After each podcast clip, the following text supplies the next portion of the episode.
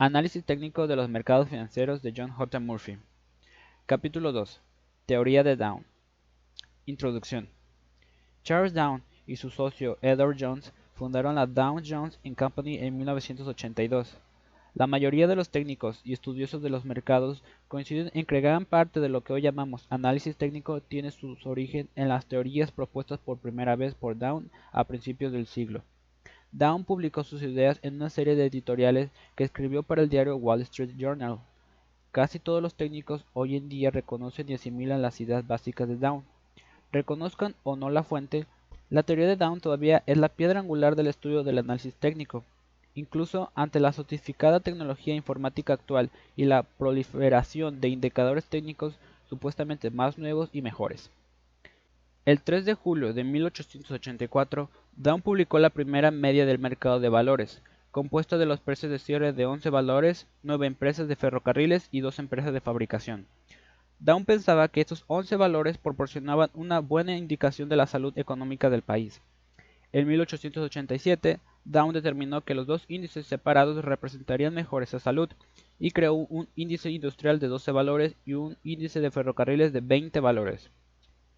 Hacia 1998, el índice industrial alcanzaba a incluir 30 valores, número que mantiene hoy en día. Los editores del Wall Street Journal han actualizado la lista muchas veces en los años posteriores, añadiendo un índice de servicios públicos, en 1929. En 1984, cuando se cumplían los 100 años de la primera publicación de Down, la Asociación de Técnicos de Mercado entregó un trofeo de plata a la Dow Jones Company como reconocimiento a la duradera contribución que Charles Down hizo al campo del análisis de inversiones. Su índice precursor, lo que hoy se considera el barómetro indicador de la actividad bursátil, sigue siendo una herramienta vital para los técnicos de mercado 80 años después de su muerte. Lamentablemente para nosotros, Down nunca escribió un libro sobre su teoría, en su lugar escribió sus ideas sobre comportamiento bursátil en una serie de artículos editoriales publicados en The Wall Street Journal a comienzos del siglo. En 1903, el año posterior a la muerte de Down, S. A. Nelson cumplió dichos ensayos en su libro intitulado El ABC de la especulación con valores. En su trabajo, Nelson acuñó la expresión de 1978, la teoría de Down. Richard Russell, quien escribió la introducción a la, Richard Russell, quien escribió la introducción a la reedición, comparaba la contribución de Down a la teoría del mercado de valores con su contribución de Brown a la psiquiatría. En 1922, William Peter Hamilton categorizó y publicó los principios de Down en un En 1922, William Peter Hamilton categorizó y publicó los principios de Down en un libro titulado El barómetro de los mercados de valores. Robert Rea desarrolló aún más la teoría en la teoría de Down, publicada en 1932. Down aplicó su trabajo teórico a las medias bursátiles que había creado, especialmente a las industriales y a los ferrocarriles, pero casi todas sus ideas analíticas se pueden aplicar igualmente bien a todas las medias del mercado. Este capítulo describirá los seis principios básicos de la teoría de Down y discutirá la forma en que estas ideas caben dentro de un estudio moderno del análisis técnico. En los capítulos siguientes discutiremos las ramificaciones de dichas ideas. Principios básicos 1. Las medias lo descuentan todo. La suma y tendencia de las transacciones de la bolsa representan la suma de todo el conocimiento del pasado de Wall Street, el inmediato y el remoto aplicado al descuento del futuro. No hay necesidad de añadir a las medias, como hacen algunos estadísticos, elaboradas compilaciones de números, índices de cotizaciones de valores, compensaciones bancarias, fluctuaciones de cambio, volumen de comercio interior y exterior o cosas por el estilo. Wall Street considera todas estas. ¿Suena conocido? La idea de que los mercados reflejan cada posible factor conocido que afecta a la oferta y la demanda en general es una suma de las premisas básicas de la teoría técnica, como quedó dicho en el capítulo 1. La teoría se aplica a las medias del mercado así como a los mercados individuales, e incluso hace concesiones a actos de Dios. Aunque los mercados no puedan anticipar hechos como terremotos y otras calamidades naturales, sí pueden descontar rápidamente tales hechos y asimilar cada instantáneamente sus efectos en los movimientos de las cotizaciones. 2. El mercado tiene tres tendencias. Antes de discutir cómo se comportan las tendencias, debemos aclarar lo que Down entendía por tendencia. Down definía una tendencia ascendente como una situación en la que cada sucesiva recuperación cierra más alto que el nivel alto de la recuperación previa, y a cada sucesivo nivel bajo de la recuperación también cierra más alto que el nivel bajo de la recuperación previa. En otras palabras, una tendencia ascendente sigue un patrón de picos y valles cada vez más altos. La situación opuesta con picos y valles cada vez más bajos define una tendencia descendente. La definición de Down ha resistido a la prueba del tiempo y todavía ahora es la, piedra angular del análisis de las tendencias. Down creía que las leyes de acción y reacción se aplican a los mercados de igual modo que se aplica al universo físico. Escribió lo siguiente. Los registros de operaciones muestran que, en muchos casos, cuando un valor llega a lo más alto, a continuación tiene un moderado descenso y luego vuelve a subir hasta aproximarse. Escribió lo siguiente. Los registros de operaciones muestran que, en muchos casos, cuando un valor llega a lo más alto, a continuación tiene un moderado descenso y luego vuelve a subir hasta aproximarse a las cifras más altas. Si después de un movimiento tal, la continuación vuelve a retroceder, probablemente bajará una cierta distancia. Down consideraba que una tendencia tenía tres partes, primaria, secundaria y menor, que él compraba con la marea, las olas y las ondas del mar. La tendencia primaria representaba la marea, la secundaria o intermedia representa las olas que forman la marea y las tendencias menores se comportan como las pequeñas ondas de las olas. Un observador puede determinar la, la, dirección de una marea fijándose en el punto más alto de la playa que alcanzan las olas sucesivas. Si cada ola sucesiva llega más adentro de la playa que la ola anterior, la marea está subiendo. Cuando el punto alto de cada ola sucesiva retrocede, la marea está bajando. A diferencia de las mareas reales que duran unas horas, Down concibe las mareas del mercado con duración superior a un año y posiblemente a varios años. La tendencia secundaria o intermedia representa correcciones en la tendencia primaria y suele durar de tres semanas a tres meses. Estas correcciones intermedias generalmente retroceden en un tercio y dos tercios del movimiento anterior de la tendencia y con mayor frecuencia alrededor de la mitad o 50% del movimiento previo. Según Down, la tendencia menor o duración corta suele durar menos de tres semanas. Esta tendencia de corta duración representa las fluctuaciones de la tendencia intermedia. En el capítulo 4, Conceptos básicos de la tendencia, discutiremos distintos conceptos con mayor detalle, y se verá que actualmente continuamos usando los mismos conceptos y su terminología. 3. Las tendencias principales tienen tres fases.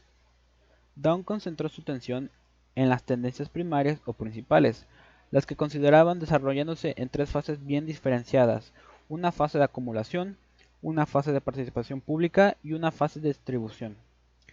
La fase de acumulación representa la compra informada que hacen los inversores más, astutos. Si la tendencia anterior era descendente, en este momento esos astutos inversores reconocen que el mercado ha asimilado todas las llamadas malas noticias. La fase de participación pública, en la que empiezan a participar la mayoría de los que siguen tendencias, tiene lugar cuando los precios comienzan a avanzar rápidamente y las noticias sobre el negocio mejoran. La fase de distribución comienza cuando los periódicos publican historias progresivamente alcistas, cuando las noticias económicas son mejores que nunca y cuando se incrementan el volumen especulativo y la participación pública. Durante esta última fase, los mismos inversores informados que comenzaron a acumular en las cercanías de la parte más baja del mercado bajista comienzan ahora a distribuir antes que nadie más empiece a vender. Los estudios de la teoría de las ondas de Elliot reconocerán esta división en un mercado alcista importante en tres fases diferenciadas. R. N. Elliot amplió el trabajo de Read sobre la teoría de Down y reconoció que un mercado alcista tiene tres movimientos ascendentes de importancia. En el capítulo 13, la teoría de las ondas de Elliot, mostraremos las similitudes entre las fases de un mercado alcista descritas por Down y las cinco ondas de la secuencia de Elliot. 4. Las medias deben confirmarse entre ellas. Al referirse a la media industrial y a la de ferrocarriles, Down quería decir que no podía darse ninguna señal importante de un mercado alcista o bajista a no ser que ambas medias dieran la misma señal confirmándose así una a la otra. Pensaba que ambas medias debían superar un pico secundario previo para confirmar el comienzo o la continuación de un mercado alcista. No creía que las señales tuvieran que darse simultáneamente, pero reconocía que un intervalo más corto entre señales proporcionaba una mayor confirmación. Cuando ambas medias divergían, Down asumía que la tendencia anterior todavía se mantenía. El capítulo 6, Modelos de continuación, cubrirá los conceptos claves de confirmación y divergencia. 5. El volumen debe confirmar la tendencia. Down reconoció el volumen como un factor secundario pero importante para confirmar las señales de cotización. Dicho sencillamente, el volumen debería expandirse o incrementarse en la dirección de la tendencia principal.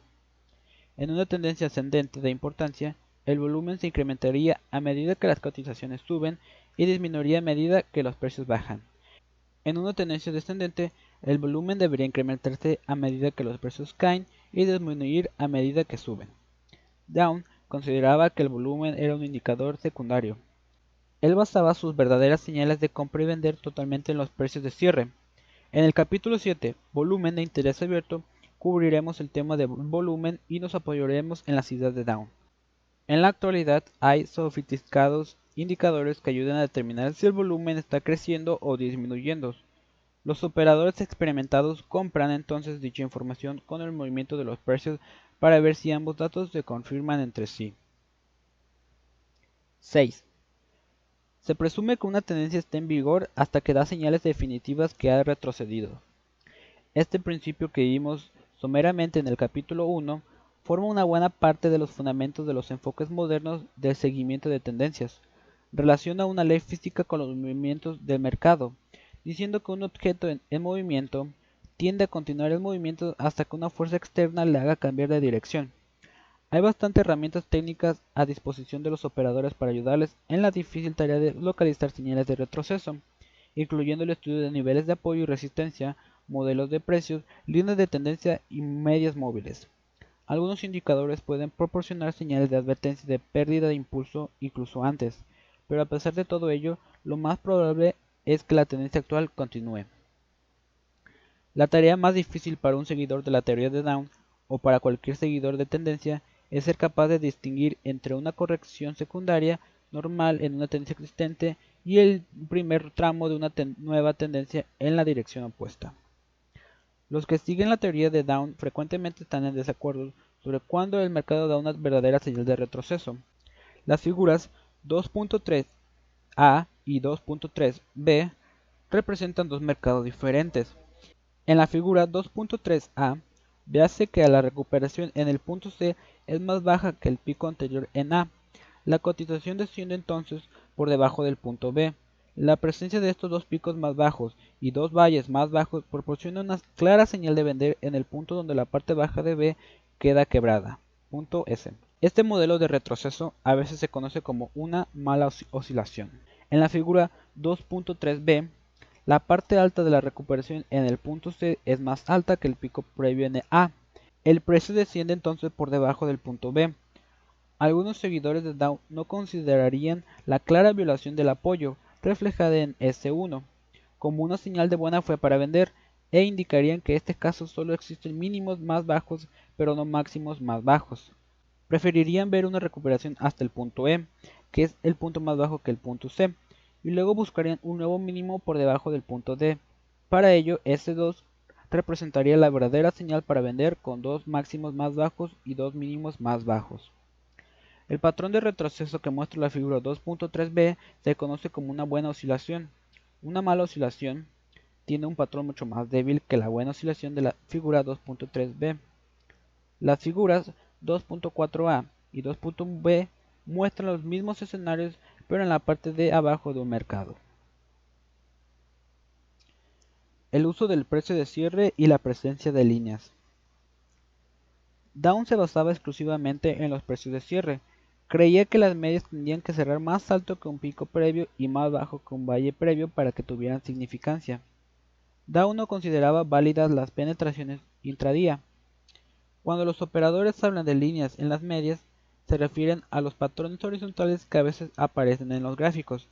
Estos patrones laterales generalmente juegan el papel de fases correctivas y se les conoce como consolidaciones, aunque en términos más modernos deberíamos llamarles rectángulos.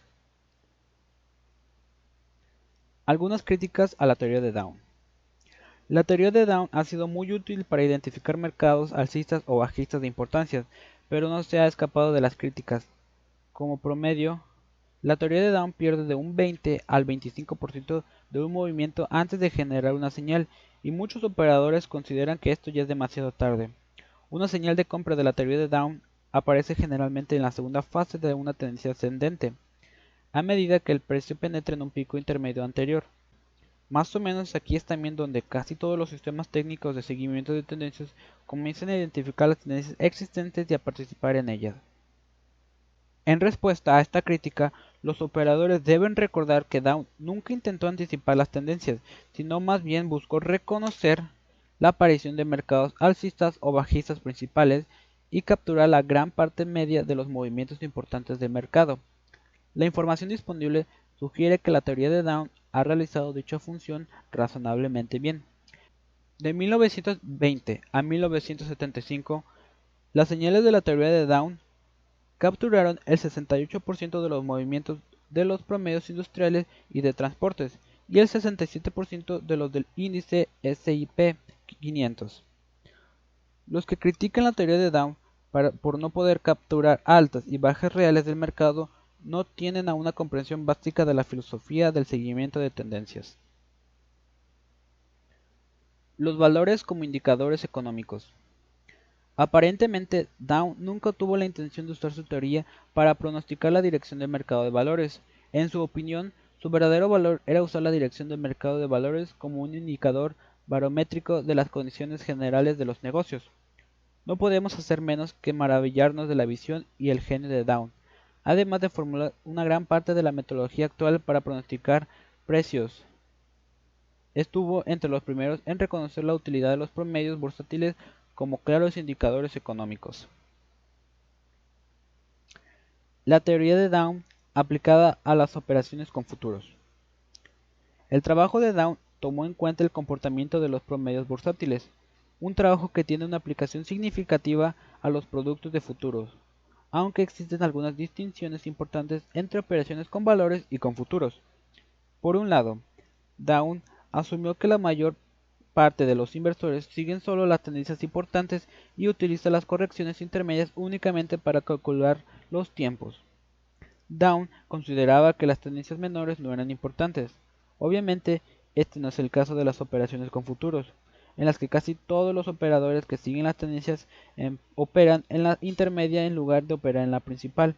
Estos operadores tienen que prestar mucha atención a las oscilaciones menores o a efectos de calcular los tiempos. Si un operador de futuros esperase por una tendencia ascendente intermedia durará un par de meses, buscaría caídas a corto plazo como señal de compra. En una tendencia descendente intermedia, el operador usaría las pequeñas recuperaciones como señal de venta al descubierto. La tendencia menor, por lo tanto, tiene una importancia extrema en las operaciones. Conclusión. Este capítulo ha representado una revisión relativa rápida de los aspectos más importantes de la teoría de Down. A medida que avance en el libro, el lector verá claramente que la comprensión y valoración de la teoría de Down proporciona una base sólida para cualquier estudio del análisis técnico. Gran parte de lo que se discute en los capítulos siguientes representa alguna forma de adaptación de la teoría original de Down. La definición estándar de la tendencia, la calificación de una tendencia en tres categorías o fases, los principios de confirmación y divergencia, la interpretación de volumen y el uso de retrocesos porcentuales. Por nombrar solo algunos aspectos, derivan todos, de una forma o de otra, de la teoría de Down. Además de las fuentes ya citadas en este capítulo, se puede encontrar una excelente revisión de los principios de la teoría de Down en The Technical Analysis of Stock Trends.